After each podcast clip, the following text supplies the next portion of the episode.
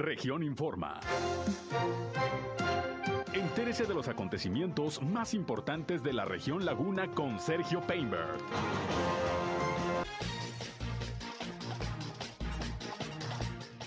Toma protesta el nuevo titular del mando especial de la Laguna. Se reforzarán medidas sanitarias, pero sin mayores restricciones en la comarca lagunera, anuncia el gobernador Miguel Riquelme. Entregan en Torreón los premios del concurso Sonidos del Desierto Chihuahuense. Arranca el DIF Gómez Palacio a partir de hoy una campaña de recolección de juguetes. Integran el Comité Municipal del PRI en Gómez Palacio con miras a las elecciones del próximo año. Cero tolerancia en diciembre, asegura el director de Tránsito y Vialidad de Torreón. Esto es algo de lo más importante, de lo más relevante que le tengo de noticias, de información aquí en esta Segunda emisión de Región Informa, son las 13 eh, horas ya con 5 minutos y estamos listos como siempre para llevarles lo mejor de las noticias, lo más importante de lo que ha acontecido, sobre todo aquí en la comarca lagunera, en Coahuila y en Durango, a través de la señal del 103.5 de frecuencia modulada Región Radio, una estación más del grupo Región, la Radio Grande de Coahuila. Yo soy Sergio Peinbert, usted ya me conoce, acompáñenos, quédense con nosotros. Vamos a la información. El clima.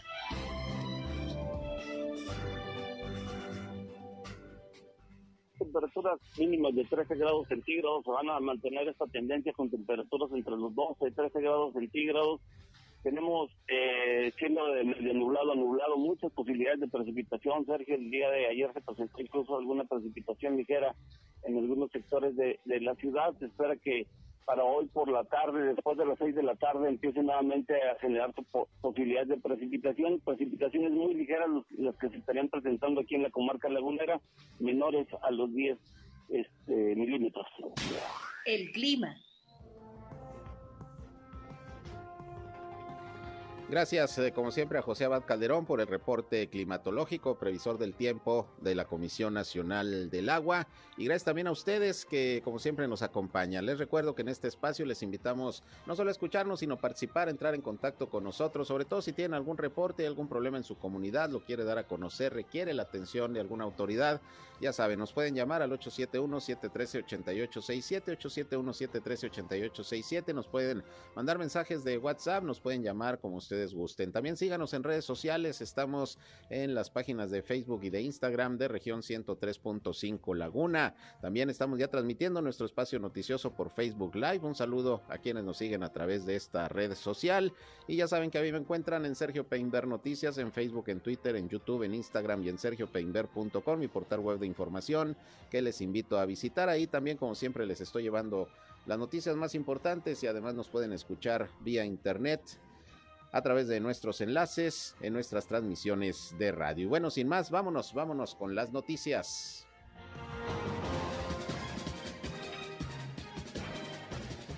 Bien, iniciando con la información, como ya les adelantaba, hoy el eh, presidente del Comité Directivo Estatal del PRI en Durango, Arturo Yáñez, visitó Gómez Palacio y estuvo en el Comité Municipal acompañado de algunos eh, miembros del partido para dar algunos anuncios, sobre todo pues todo lo que tiene que ver con la preparación para lo que serán las elecciones del próximo año, cuando se renovará la gubernatura del estado de Durango y las 39 alcaldías. Y lo tengo en la línea telefónica para platicar con él. ¿Qué tal, presidente? Muy buenas tardes. Muy buenas tardes, Sergio. Agradezco mucho la oportunidad que me das en este importante medio de comunicación. Hoy de visita aquí en Gómez Palacio, eh, dando a conocer la lo que es el nuevo comité municipal de, del PRI. La idea es eh, reestructurar todas las carteras del, comité municipal con la intención de que podamos tener pues eh, incorporación de nuevas caras de jóvenes y conjuntar un entreveramiento generacional que permita también tener la oportunidad de poder eh, nombrar a gente con mucha experiencia también pero esto es darle una renovación, una refrescada al comité municipal que nos permita ya entrar en campaña. Estamos listos nosotros para ya poder eh, este, tener todas nuestras estructuras renovadas, como es el caso de este comité municipal, y sobre todo pues esperar la designación del candidato que nos permita a nosotros ya eh, como alianza eh, ser competitivos. estamos platicando ya la dirigencia estatal del PAN con la dirigencia estatal del PRI y del PRD con la intención queda firme ya la alianza, Sergio. No hay duda que vamos eh, consolidando esta alianza que nos permita recuperar eh, espacios y sobre todo, pues en un momento ya determinado, tener, eh, por supuesto, nuestro candidato o candidata al gobierno del Estado. ¿Qué tanto se va a complicar pues la elección del candidato o candidata? Son tres partidos, todos obviamente con personajes políticos de relevancia. ¿Cómo ponerse de acuerdo? Así es, estuvimos en, en pláticas eh, la semana pasada en la Ciudad de México viendo la oportunidad de cómo sería la herramienta de, de poder eh, designar eh, al, candidato y todos coincidimos en que tuviéramos la oportunidad de una medición o de una encuesta donde fuera el candidato o candidata de mayor competitividad, donde tuviéramos la oportunidad de que esta competitividad sin duda nos permita a nosotros tener este el mejor perfil. Nosotros queremos como alianza con quién ganamos, elegir con quién ganamos y no con quién competimos. Yo creo que para entrar a una competencia, pues cualquier candidato pudiera ser.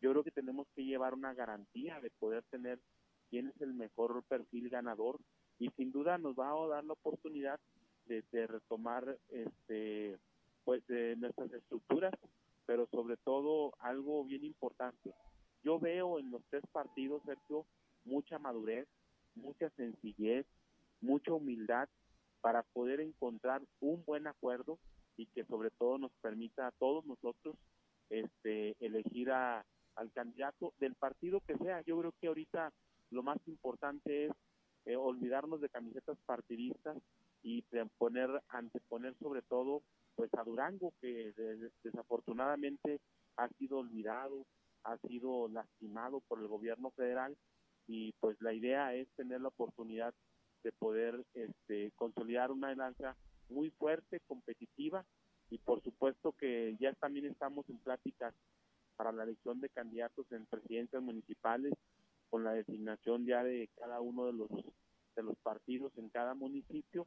Y también habrá de ser una evaluación, una medición, una encuesta de los perfiles eh, más competitivos en los municipios que nos permita identificar y con ello nos permita también este detonar una estrategia que también en los municipios tenemos que tener este candidatos muy fuertes para que le puedan ayudar al propio al propio candidato a gobernador o candidata a gobernadora. Ya será mi siguiente pregunta, ¿cómo se iban a seleccionar a los candidatos en acuerdo con estas eh, tres organizaciones políticas? Si por arreglos populares, por encuestas, entonces va a ser a través de encuestas también para el caso del candidato o candidata a la gubernatura. Así es, para la candidatura a tu gubernatura, pues sin duda es, es una encuesta, una, una medición y en el caso de los, pues, de los 39 candidatos a presidentes municipales también habrá de ser también una encuesta, una medición.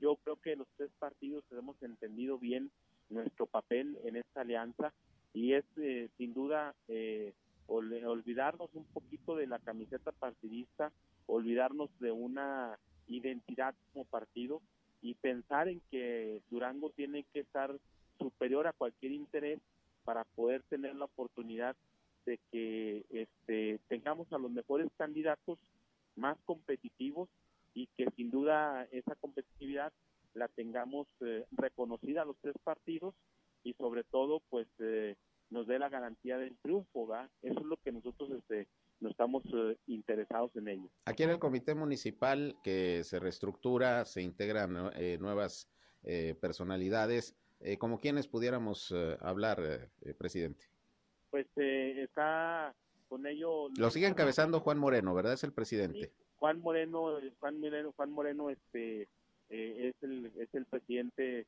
del partido. Este está una ex candidata a presidenta, perdón, a diputada local, Lupita Hermosillo. Está una ex dirigente del, de los jóvenes que ya pasa al cuadro adulto. Este eh, están algunos compañeros eh, que tienen mucha trayectoria, eh, en el caso concreto de Yevelino, este, también una persona con mucha trayectoria en el partido, eh, Joel Yevelino, él tiene toda la tiene toda una vida en el partido, este eh, el contador Sainz Parro también es otro otro otro otro importante cuadro, Ángel Reina, otro importante cuadro que está Marcos Quintero también y Marcos Cordero, este, son algunos eh, integrantes que tenemos. Aquí lo que debemos de destacar es que este comité este, municipal tenemos que reconocer tenía este, algo de movilidad, no la suficiente, por eso es que hicimos esta reestructuración y esta renovación que permita tener también un partido competitivo, que permita tener un partido de una nueva cara, un nuevo rostro a la ciudadanía de Gómez Palacio y sobre todo pues el interés mm, o importante de recuperar el bastión priista que es Gómez Palacio. Aquí vamos a estar trabajando ya muy de la mano de este comité en tiempo y en forma, el comité directivo estatal. Nosotros hicimos una evaluación y creo que eh, hay mucha gente que quiere participar en el PRI y no lo vamos a dejar de dejar de ir. Por supuesto que vamos a estar con todos los canales de comunicación para poder establecer una un, compromiso y sobre todo pues eh, un trabajo en equipo, ¿verdad? Un trabajo en equipo que no lo ha dicho la gente en la calle, se extraña al PRI en el gobierno, se extraña al PRI en el gobierno del, de Gómez Palacio y ese es nuestro reto, recuperar el bastión priista que fue Gómez Palacio. Muy bien, presidente. Pues agradezco como siempre la posibilidad de platicar sobre cómo se van preparando en el Revolucionario Institucional para este proceso muy importante el próximo año en Durango, renovación de la gubernatura de las 39 alcaldías. Y bueno, ¿para cuándo, según los tiempos, ya debe haber candidato o candidata?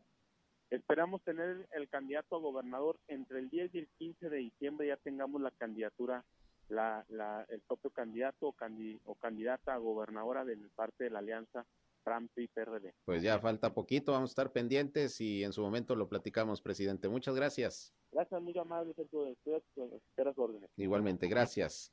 Es el presidente del Partido Revolucionario Institucional en el estado de Durango, Arturo Yáñez. Pues ahí tiene usted preparándose el Revolucionario Institucional para enfrentar las próximas elecciones. Va adelante el tema de la alianza eh, PRI-PAN-PRD. Vamos a ver cómo se ponen de acuerdo para designar al candidato o candidata a la gubernatura. Estaremos pendientes y pues en los demás partidos también siguen los procesos. Ahí tiene usted, eh, por ejemplo, también a Morena, que está en su proceso interno. Hay tres eh, figuras que están participando en la encuesta que se va a elaborar para decidir la candidatura. Está la exalcaldesa, bueno, alcaldesa con licencia de Gómez Palacio Marina Di Vitela, la diputada federal Maribel Aguilera y el senador eh, José Ramón Enríquez son los que están, pues, eh, de acuerdo a lo que determinó eh, Morena, su aparato directivo, son los que van a participar en la encuesta. Vamos a ver cómo resulta, pero pues se calienta el ambiente político allá en el estado de Durango. Pasando a otras cosas, pues el día de hoy se llevó a cabo el acto protocolario de toma de protesta del general diplomado de Estado Mayor Rogelio García como nuevo titular del mando especial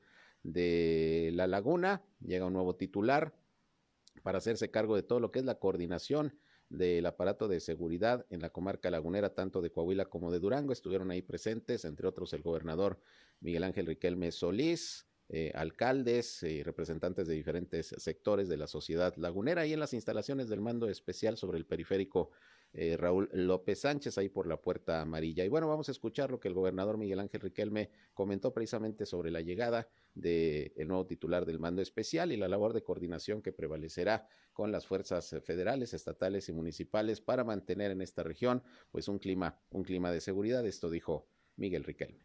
El cambio del mando especial siempre eh, obedece a las reglas eh, militares, a los tiempos eh, también de, jubilación o, de ascenso en los grados de, los que eh, han tenido a bien eh, dirigir el mando especial de aquí de la comarca lagunera. Hoy a eso obedece precisamente el cambio del general que hasta, hasta el día de ayer o antier tenía el cargo aquí en la comarca lagunera.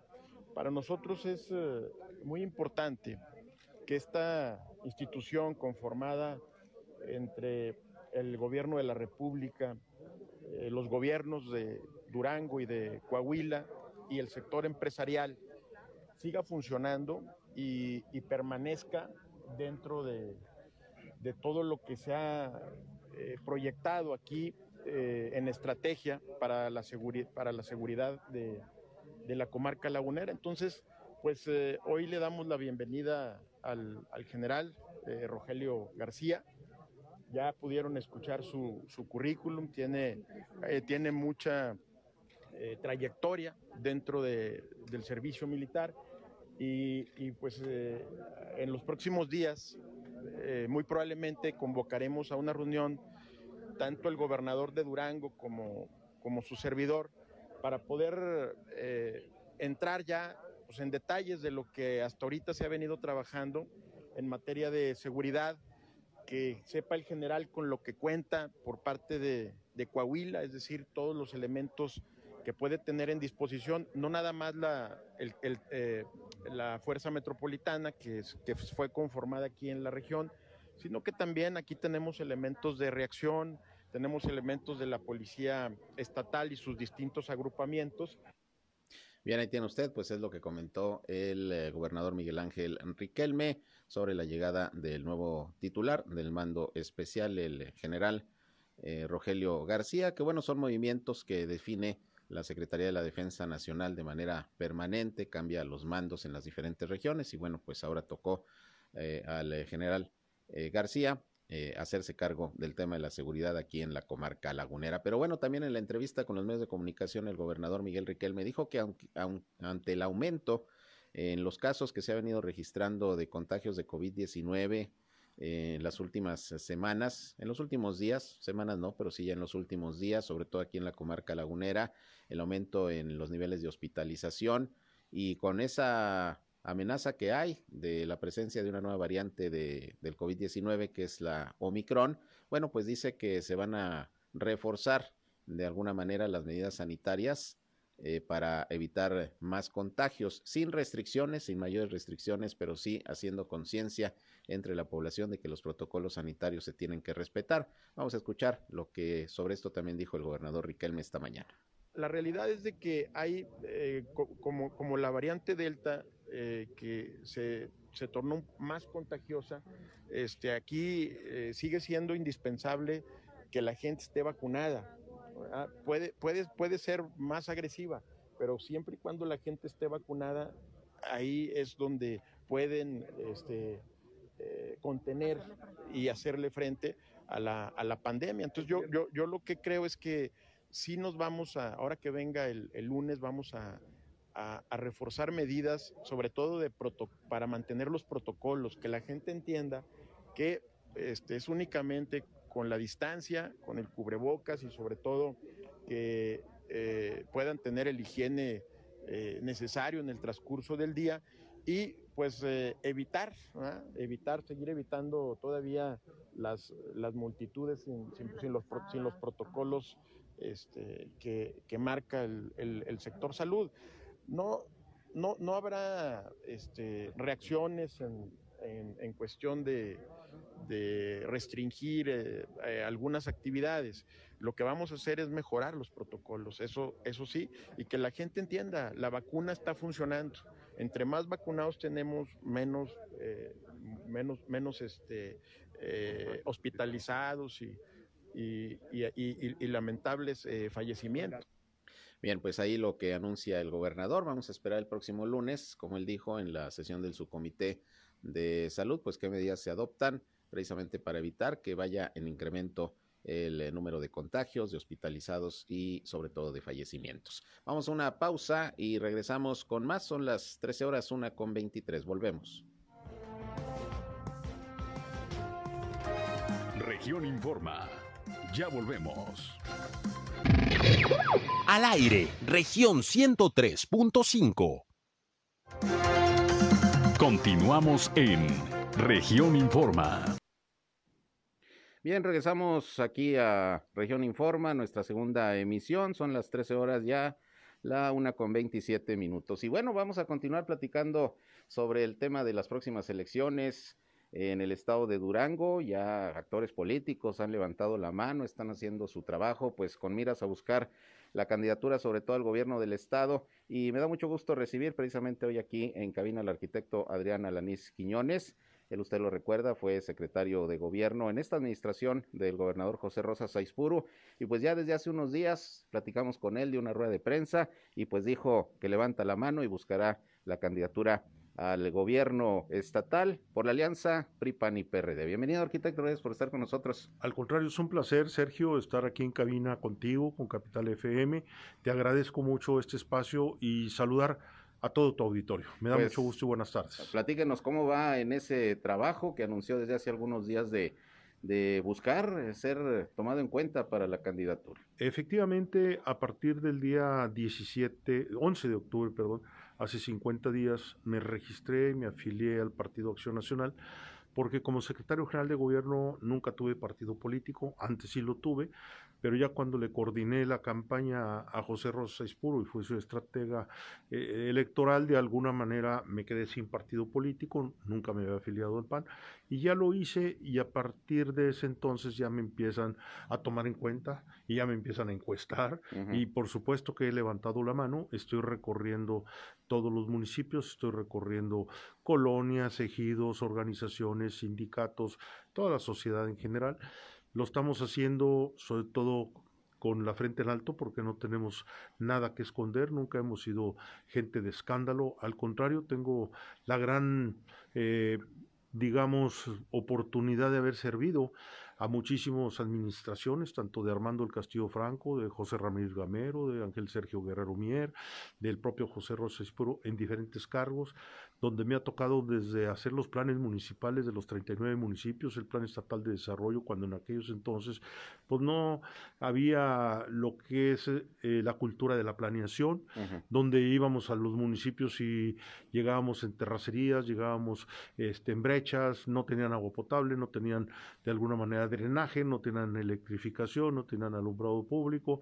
Y bueno, hoy me da mucho gusto que ya todo eso ya haya avanzado, ya no más faltan dos cabeceras municipales para poder llegar por pavimento, que es Otaes, y ahorita se está trabajando la de Tamazula, que se inició desde 1969 en la época del, del gobernador Alejandro Páez Urquidi, que se llamó la carretera Los Herrera Topia, y que después ya se, se cambió y se fue adquiriendo un poco más de tramo hacia Canelas, hacia Topia, y ahorita ya está por llegar casi a Tamazula.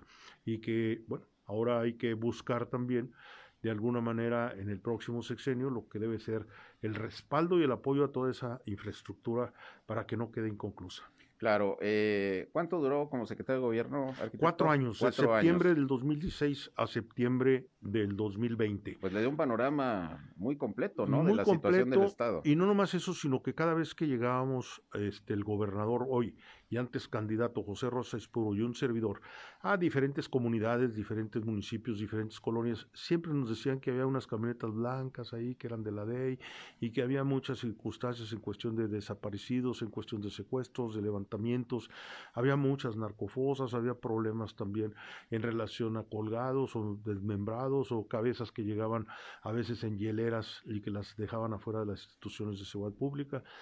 Hoy quiero decirte, y te lo digo con mucho respeto, Sergio, que tuvimos mucho trabajo en las mesas de seguridad desde que entramos, antes de que las iniciara, por supuesto, el presidente de la República. Nosotros empezamos dos, dos años, tres meses antes, en septiembre del 2016, y quiero decirte que las teníamos diarias, las regionales mensuales y las interestatales las teníamos cada tres meses. Podíamos estar blindando municipios y blindando el Estado para que en determinado momento no hubiese los problemas que hay ahorita, por ejemplo, en Zacatecas, lo que estamos viendo en varios estados de la República, ahorita prácticamente los únicos tres estados que están sin problemas de seguridad, pues es Yucatán, Campeche y Durango. Y quiero decirte que como secretario de gobierno y jefe del gabinete de seguridad, pues sí tuvimos una mano izquierda que de alguna manera era diplomática, era también de cortesía política, pero también tuvimos una mano derecha que en determinado momento no pedíamos y, y hasta la fecha ah, van cinco años, dos meses que no hay un secuestro en Durango. Cinco años, dos meses que no hay un descabezado. Cinco años, dos meses donde no hay absolutamente ni una narcofosa ni nada que se parezca. Pero claro, faltan todavía muchas cosas porque sí existe todavía mucho robo a casa habitación, mucho robo a negocios, mucho robo a vehículos, robo también a transeúnte. Hay todavía mucha tarea que cumplir. pero de alguna manera esto sí ayudó que como secretario general de gobierno, por instrucciones y coordinación con el gobernador, pudimos reunirnos con otros gobernadores de los estados vecinos y pudimos, en Zacatecas hicimos muchísimas reuniones y en Durango también la gente de Zacatecas vino a varios municipios donde hicimos las reuniones. Entonces, de alguna manera se blindó al Estado y hasta ahorita llevamos la fiesta en paz. Ahorita platicaba previamente en entrevista con el presidente del PRI en Durango, Arturo Yáñez, que usted lo conoce bastante Muy bien, mi amigo Arturo Yáñez. Y nos decía que ya para el 10 o 15 de diciembre tiene que haber candidato o candidata. Sí. Usted pues es de los digamos, más recientes que levantó la mano. Sí. ¿Hay tiempo para ser considerado, para incidir en, en, el ánimo de, de, los militantes y dirigentes de los tres partidos? Mira, en primer lugar, quiero decirte que la calendarización Primero marcaba el YPC que a partir del 21 de noviembre al 30 de diciembre iban a ser las precampañas. Posteriormente hubo un acuerdo general del Instituto Nacional Electoral para los seis estados que tenemos elecciones en este 2022 para que no hubiera de dulce, de chile, de manteca la cuestión de calendarización. Entonces se tomó el acuerdo de que todos los seis estados tenemos un proceso electoral calendarizado que el día 2 de enero inician las precampañas y terminan el día 10 de febrero. El 2 de enero, en ese momento, debe de existir dos precandidatos por cada partido político para que tengan derecho a lo que son los topes de financiamiento que ha marcado el Instituto Electoral, que son como 6 millones de pesos, y que puedan tener derecho a tener pues espectaculares, claro, y, propaganda sin pasarse de los límites del tope de financiamiento. Posteriormente a ello, es hasta marzo falta todavía un rato, para poder registrar el que sería el candidato de la coalición. Le estamos apostando a que haya coalición. Y es hasta abril y mayo cuando son las campañas constitucionales y la jornada electoral es el primer domingo de junio, que es el día 5. Entonces ahorita está primero el proceso, que es el que se va a dar en estos próximos días, para que se pueda firmar el convenio de coalición sin candidato en estos próximos 10 días. Entonces, ahí se registra la intención de los partidos políticos, que es donde ya se formó una mesa política del PAN, PRI y del PRD para en ese momento armar lo que es esta coalición. Y posteriormente, después del 10 de febrero, porque si ya nomás hay un solo candidato por partido, entonces ya no hay precampañas. Entonces, para tener derecho a tener un espacio y que en determinado momento podamos seguir posicionándonos como partido político, se necesita que haya dos precandidatos por partido. Claro. Ahora, en caso de llegar a ser el candidato, arquitecto, ¿cómo enfrentar a Morena? Sigue muy arriba en las encuestas, sigue arriba el presidente en popularidad.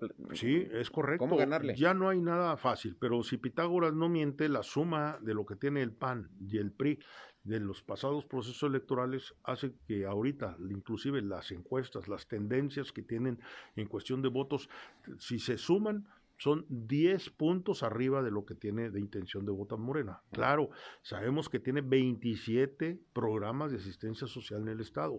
Sabemos que con todo y niños y, son cerca de 700 mil los, los, los, que dentro de esos programas tiene beneficiarios. No son totalmente electores todos porque muchos también por las becas Benito Juárez son, son menores de edad. Pero efectivamente entonces ya no hay nada fácil, hay que competir hay que convencer a la gente. Ahorita estamos todos en un proceso de evaluación, nos están evaluando a todos los actores que van a tener que decidir en los próximos días quiénes son los dos que se quedan para participar en las precampañas. ¿Qué tanto el gobernador Aispuro va a tener de injerencia en, la, decisión? Eh, en primer lugar son los partidos políticos los que tienen eh, y son los comités ejecutivos nacionales. Por ejemplo, en el PRD es el Comité Ejecutivo Nacional porque a nivel de partido político local perdió el registro. Perdió el registro, sí. Como 15 estados son los que perdieron el registro dentro del PRD. Y en el caso del PAN y el PRI son también los comités ejecutivos nacionales los que tienen mano en la propuesta, pero también el gobernador del estado es un jefe político de lo que es el Partido Acción Nacional en el estado. ¿Por qué? Porque el PAN tiene actualmente y debe de encabezar la coalición porque tiene la gobernatura. Tiene la capital del estado, que es la que tiene la población electoral más alta. De los 39 municipios, la mayoría son PAN-PRD. Aparte, se unió prácticamente PAN, PRI, PRD para hacer una coalición. Le tocaron de los cuatro distritos electorales dos al PRI y los perdió, dos al PAN y los ganó. Y la votación más alta históricamente que ha habido en Durango fue la del 2016, con José Rosés Puro como candidato por parte del Partido Acción Nacional de 322 mil votos. Esa es la más alta históricamente que ha dado en Durango que hay un dato que no es menor. Usted fue el coordinador de campaña de Rosa Saispuro. Fui el coordinador de campaña de José Rosa Espuro, fui el coordinador de campaña de Armando el Castillo Franco y fui el coordinador de campaña también de, de, Ángel Sergio Guerrero Mier, que fue un gran honor porque él ya había sido este delegado del PRI en 26 estados de la República y de alguna manera también me tocó destapar como líder de la CNUP estatal a, a José Ramírez Gamero. Claro, ahora pues ya se probó la fórmula por lo menos de la alianza también en Durango. Fue a nivel nacional y en Durango sí hubo alianza PRI-PAN-PRD. Entonces, consideran que los resultados, tomando el antecedente de junio de este año, puede resultar para, para la gubernatura y las alcaldías. Eh, mira, los resultados del pasado mes de junio, tenemos que decirlo claramente, la ciudadanía tiene más interés cuando hay candidatos a presidentes de la República, cuando hay candidatos a gobernadores y a presidentes municipales, que más cuando hay candidatos a diputados locales o diputados federales. La población eh, electoral que en ese momento hubo en cuestión de votación, la participación ciudadana es un poquito más baja. Los resultados son de que hubo 180 mil votos para Morena, 130 mil para el PRI, 103 mil para el PAN pero no es un indicador que en determinado momento se vaya a repetir una situación parecida para ahora, para este proceso. En este momento, como ya entran más candidatos, ya entran más intereses, ya el candidato a la presidencia municipal de Otais o hasta de Santiago Papasquearo o de cualquier municipio, de alguna manera, hay interés de por su familia, por sus amigos, por sus vecinos, por sus, sus colegionarios y sus colegas, por muchas gentes que de alguna manera quieren participar, porque muchas veces hay cargos administrativos, ya. Entonces, las campañas se vuelven más interesantes por uno o por otro partido. Y al mismo tiempo la participación ciudadana es más abundante. Entonces, puede llegar a tener hasta un 60% más o menos de participación ciudadana la elección del próximo día 5 de junio. Aquí en La Laguna luego priva el sentimiento regionalista y muchos laguneros, sobre todo en Durango, dicen ya hace falta un gobernador o gobernadora de La Laguna con eso también se tiene que enfrentar un candidato en este caso que surge de Durango. Sí, por supuesto, ¿verdad? Y este, lo que pasa es que a veces se nos olvidan, pero por ejemplo, ha habido muchos de aquí de la laguna que han sido gobernadores. Por ejemplo, yo puedo platicar de Alejandro Páez Urquide, era de aquí de la laguna. Este, Héctor Mayagoitia Domínguez era de aquí de la laguna. Eh, hace años también Enrique Torres Sánchez, que inclusive lo mataron aquí también en La Laguna cuando terminó de, ser, de dejar la gobernatura. Entonces, ha habido, ya ha habido mm, gobernadores de aquí de La Laguna, ha habido gobernadores de Tamazula como el actual, ha habido gobernadores de Santiago Papasquiaro como José Ramón Valdés, ha habido muchos gobernadores de diferentes regiones. Claro, arquitecto, finalmente, ¿qué le dice entonces usted a los militantes de estos tres partidos de La Laguna para para pues que lo volteen a ver y digan, nos convence para ser candidato. Primero, decirles que tengo las manos limpias, nunca he andado en escándalos, vivo en la misma casa desde hace 45 años, no me cambio según el sexenio o según el cargo. Quiero decirles que de alguna manera tengo alguna experiencia que quiero aportarla para los duranguenses y para el propio estado de Durango. Eh, he realizado muchísimas obras y muchísimas cosas que han salido dentro de lo que ha sido mis aptitudes o capacidades cuando me han dado esa oportunidad. No quiero que se desperdicie, quiero seguirla poniendo a disposición. Soy una gente ya madura, soy una gente honesta, no voy a andar con frivolidades ni andando tratando de tener ranchos o más vehículos o más casas o cosas de estos. De alguna manera, esto que me toca a mí emprender dentro de la etapa otoñal de mi vida la quiero dedicar a Durango. ¿Cómo lo está haciendo en el caso de, de La Laguna? Eh, yendo a bases de estos partidos, platicando con líderes? ¿Cómo está su estrategia? Eh, ayer, por ejemplo, ayer tuvimos una reunión, desayuno grande con muchísimos empresarios importantes, tanto de Gómez como Lerdo. Ayer tuve también una reunión en la tarde con muchísima gente que ha sido presidente del PAN, que ha sido diputado federal por el PAN, que ha sido regidores por el PAN, mucha gente que de alguna manera ha sido muy activo. Eh, hemos tenido reuniones en colonias populares, hemos tenido reuniones en diferentes partes, este, tanto ayer como antier, este, la semana pasada también. He venido aproximadamente en estos dos últimos meses, dos últimos meses he venido cerca de ocho veces. Y estas ocho veces he tenido la oportunidad de saludar a mucha gente y sobre todo gente, muchos de ellos ya me conocían, otros me conocían de nombre y otros me conocían de lejos y algunos que también no me conocían. Estoy también tratando de reunirme desde con pastores evangélicos, desde con jóvenes, de, con grupos de mujeres, con muchos grupos, hasta con damas vicentinas, con muchos grupos que hemos podido reunirnos y y hasta ahorita no he tenido ni el gesto ni algún tipo de, insulto o, de descalificación o rechazo, sino al contrario, he sentido la cordialidad, he sentido porque siempre he tratado de obrar de alguna manera con educación, con cortesía y sobre todo con buenos tratos. No soy gente de protagonismo, no soy gente de pleitos, nunca lo he sido.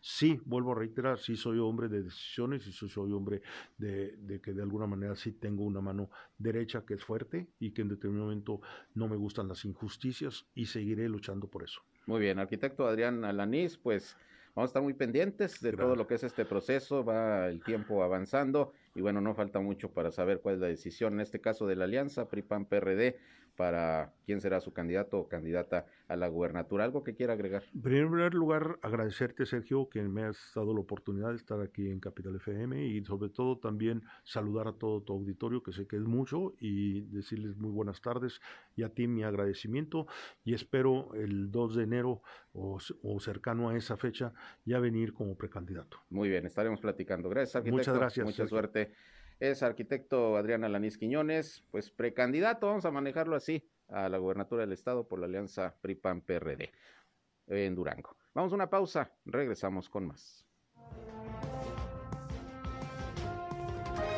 Región Informa, ya volvemos. Somos Región Radio 103.5.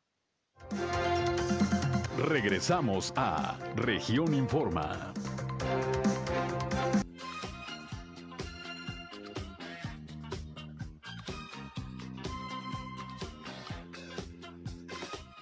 Bien, regresamos con más información y bueno, vámonos a otros eh, temas. Fíjese que en rueda de prensa la presidenta honoraria del DIF en Gómez Palacio eh, Laura Vitela, junto con eh, la directora del organismo, Betsabe Martínez Arango, dieron a conocer el arranque de una campaña a partir de hoy de recolección de juguetes que, bueno, todo lo que se junte se va a repartir entre niños de escasos recursos, principalmente de las comunidades rurales, eh, del 20 al 24 de diciembre, pues con el objetivo de llevarles un regalo, una alegría, una sonrisa a todos estos pequeñitos y pequeñitas que están deseosos de recibir cuando menos un regalo. Inicia hoy la campaña, hasta el 17 de diciembre se van a estar recibiendo los juguetes que usted quiera donar ahí en la presidencia municipal o en las instalaciones del DIF Gómez Palacio. Nada más se pide que no sean juguetes de pilas o juguetes bélicos, estas eh, pistolas, rifles, en fin, que sean de juguete. Bueno, lo que se se trata de, inculcar es la no violencia. Y bueno, vamos a escuchar a Betsamé Martínez Zarango, quien habló precisamente del arranque de esta campaña de recolección de juguetes en Gómez Palacio. Hoy, primero de diciembre, la señora Laura Vitela inaugura la recolección de juguetes para nosotros poderlas llevar a las comunidades. Igual que nuestro primer año, en diciembre, vamos a llevar a todas las comunidades un poquito de alegría a todos los niños y niñas llevándoles juguetes y un festejo en su comunidad para que festejen el 24 de diciembre. La recolecta de juguetes hoy la inaugura la señora Laura y estaremos recibiendo los juguetes de la ciudadanía, de jóvenes, de empresarios aquí y en el DIF municipal. Tenemos hasta el 17 de diciembre para recibir todos sus donativos y poderlos llevar a las comunidades que estaremos haciendo posadas todos los directores del ayuntamiento como en la primera ocasión nos estamos sumando en esta acción. Del 20 al 24 de diciembre estaremos anunciando las fechas dependiendo de su comunidad.